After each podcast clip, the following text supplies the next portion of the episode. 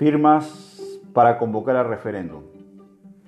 Este mecanismo previsto en la Constitución de la República Oriental del Uruguay es un recurso muy democrático que permite a la población interponerse a leyes que considere perjudiciales. Cuando se redactó este artículo de la Constitución, allá lejos en el año 1966, se pensaba que nadie iba a poder recoger el 25% de las firmas de los ciudadanos uruguayos habilitados para votar. Recién en el año 1987 se logró, después de muchos esfuerzos, de campañas masivas, puerta a puerta, pueblo a pueblo, manzana por manzana, y encima, cuando se presentaron, la Corte Electoral rechazó 30.000 de esas firmas porque dudaban de su veracidad y hubo que salir a buscarlas casi una por una en un plazo de días. Claro, entre esas firmas rechazadas estaban las del general Liber Seregni o las del senador Carlos Julio Pereira, casualmente las dos figuras públicas y políticas que encabezaron la juntada de firmas. Aquel plebiscito contra la ley de caducidad o impunidad, el voto verde, fue una dura derrota para los intereses de quienes lo impulsábamos desde diferentes lugares de la sociedad. Pero se llegó, repito, después de un esfuerzo tremendo de todas las organizaciones populares, sindicatos, militantes barriales, fuerzas políticas, fundamentalmente el Frente Amplio, el movimiento de Rocha del Partido Nacional, y Víctor Bailián, que en ese momento todavía estaba en el Partido Colorado.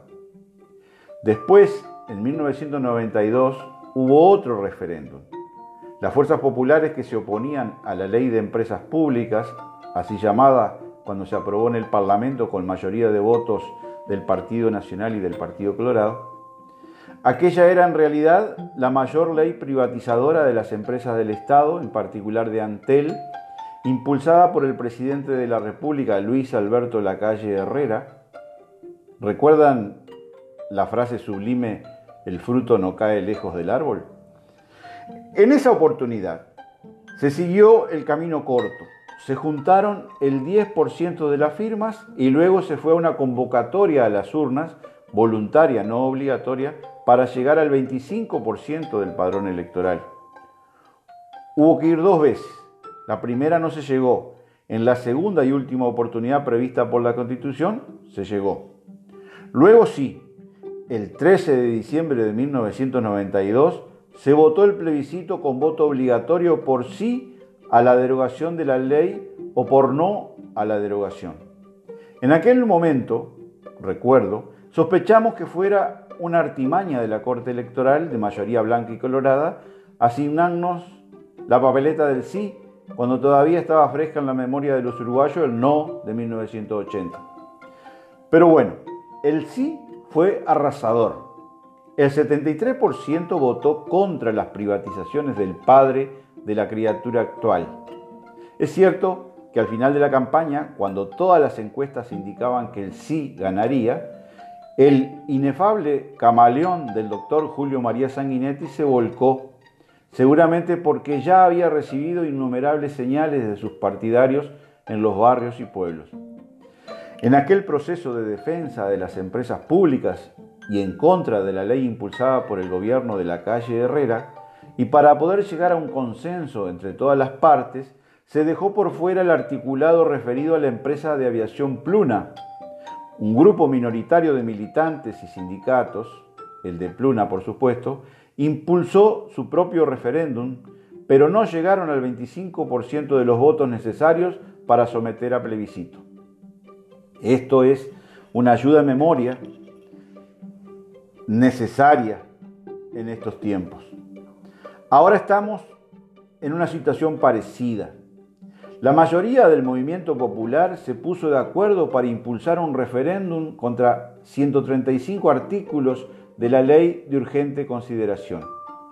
Y una minoría ha decidido impulsar otro referéndum contra toda esa misma ley. Voy a usar términos y palabras de principio del siglo pasado, por lo cual pido permiso el que avisa no traiciona.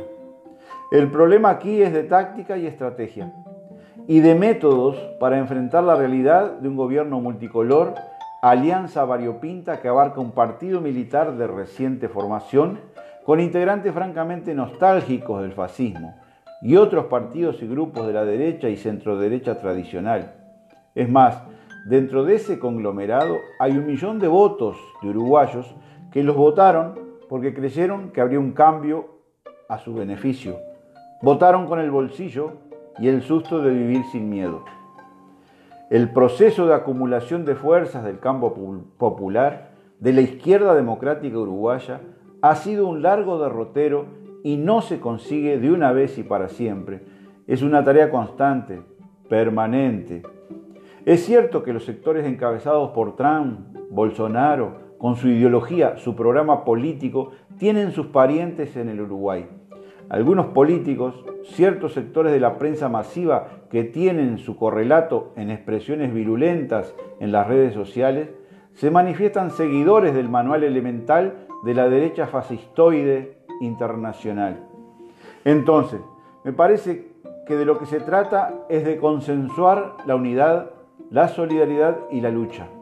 Ahora afirmar, conseguir las 700.000 firmas para llegar al 25% del padrón electoral uruguayo y luego a convencer a más de un millón de compatriotas, el 50% más uno, para que voten en las urnas por derogar los 135 artículos de la nefasta, regresiva, represiva ley de urgente consideración.